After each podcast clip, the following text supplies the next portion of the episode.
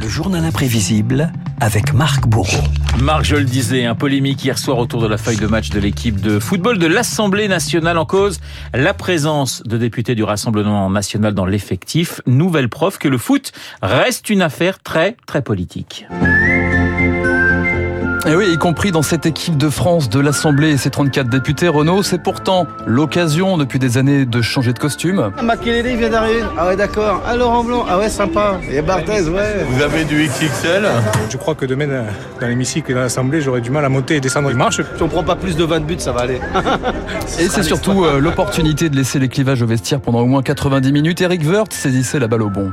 On joue ensemble, je crois, donc euh, c'est quand même difficile de jouer contre son camp, donc on va, on va pousser dans le même sens. Et malgré tout, la politique revient toujours au galop. Je joue arrière droit parce que le poste derrière gauche n'était pas libre. Non, mais je, je suis peut-être celui qui effectivement connaît le plus de monde dans l'équipe.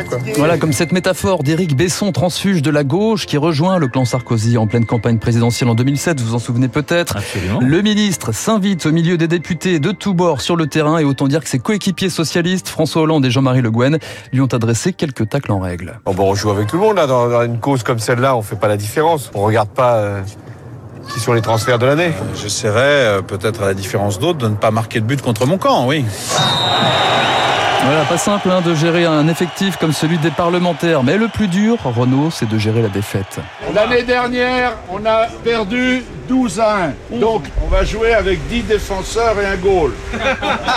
Et surtout pour leur entraîneur depuis 2014. Petite devinette, Renault, si je vous dis bonnet à bah, JOCR, hein, stade de la Baie des Champs, vous me répondez Giroud Évidemment, Giroud. J'ai eu Monsieur Véran, je me lié, je crois. Ah, lui, c'est un footballeur, oui. Les deux meilleurs, c'est Barouin et Muselier deux avancantes. Ils auraient pu jouer en CFA. Xavier Bertrand, c'était un numéro 10. Il était déjà un peu rond quand il jouait, mais c'est un très bon footballeur. Il avait joué en cadets nationaux contre Cantona. Oh,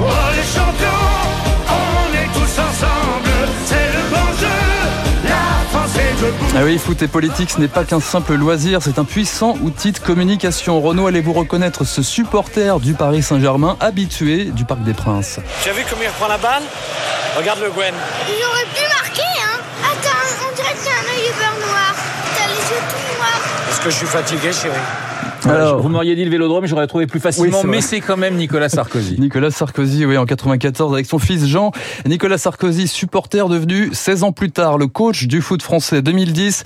Vous vous souvenez évidemment de, du scandale de Naïsnar, le bus et la grève des Bleus lors du mondial en, Afrique du Sud, un scandale national qui s'invite jusqu'à l'interview présidentielle du 14 juillet. Nicolas Sarkozy distribuait alors les cartons rouges. Le visage donné par l'équipe de France en Afrique du Sud, désastreux. J'ai dit les responsables doivent partir. Ils sont partis. Les joueurs ne doivent pas toucher de prime. Ils n'ont pas touché de prime. L'équipe de France et la Coupe de France. La Coupe du Monde, pardon. La Coupe du Monde. Et le foot et la politique, quelques bourdes, mais de sacrés bénéfices. Jacques Chirac avait vu sa cote de popularité grimper en flèche. Pas très branché foot. Pas très branché foot, sauf en 98. Ah, hein, bah D'ailleurs, sa cote de popularité avait bien grimpé. François Mitterrand, lui, ne ratait aucune finale de la Coupe de France en 14 ans de pouvoir. Mitterrand et un certain sens du jeu. Monsieur le Président, avez-vous joué au football dans votre enfance Oui. À quel poste Gardien de but. Depuis toujours, vous intéressez au football, je crois, Monsieur le Président. Toujours, oui enfant euh, qui n'a pas euh, aimé le football. Oui, Renault, eux aussi ont été joueurs dans leur jeunesse. Emmanuel Macron latéral gauche, François Hollande ailier droit, mais rien à voir avec ce redoutable avant-centre. Si je vous dis chamalière, vous me répondez bien sûr. Valérie Giscard d'Estaing. Giscard et ce match très particulier à quelques mois de la présidentielle 74, rencontre entre les élus et les commerçants de son fief Auvergnat, VGE torse nu dans les vestiaires, analyser la partie. vous avez vu que c'était un match assez dur, il y a eu des heures. Enfin, c'était très correct et j'ai remarqué que la foule auvergnate n'était pas venue sur le terrain. Ils ne pas nous faire enfoncer. Comme nous avons pu égaliser juste avant la fin, puisqu'il ne restait plus qu'une minute et demie à jouer. Après ça, nous avons pris un jeu défensif pour garder l'égalisation. il fallait quand même qu'on marque des buts de part et d'autre, parce que sinon on aurait cru que nous n'avions pas joué dans un esprit sportif. 2-2, c'est une euh, marque tout à fait classique d'un vrai match de football.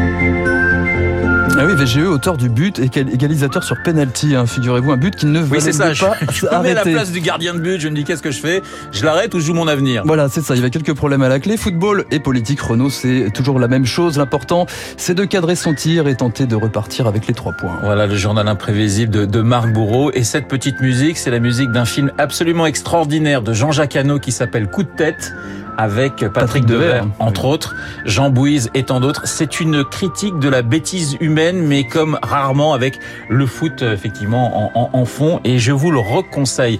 Le journal imprévisible de Marc Bourreau, vous savez que je me suis fait taper sur les doigts à cause de vous par mon épouse, parce que j'ai dit mon petit Marc euh, hier. Elle m'a dit, mais enfin, on ne dit pas mon petit Marc. Donc, euh, le grand Marc Bourreau et le journal imprévisible, alors, si nous retrouverons, nous retrouverons dès demain. Le grand David Barou, lui, il attend impatiemment, mais c'est dans deux minutes pour son décryptage.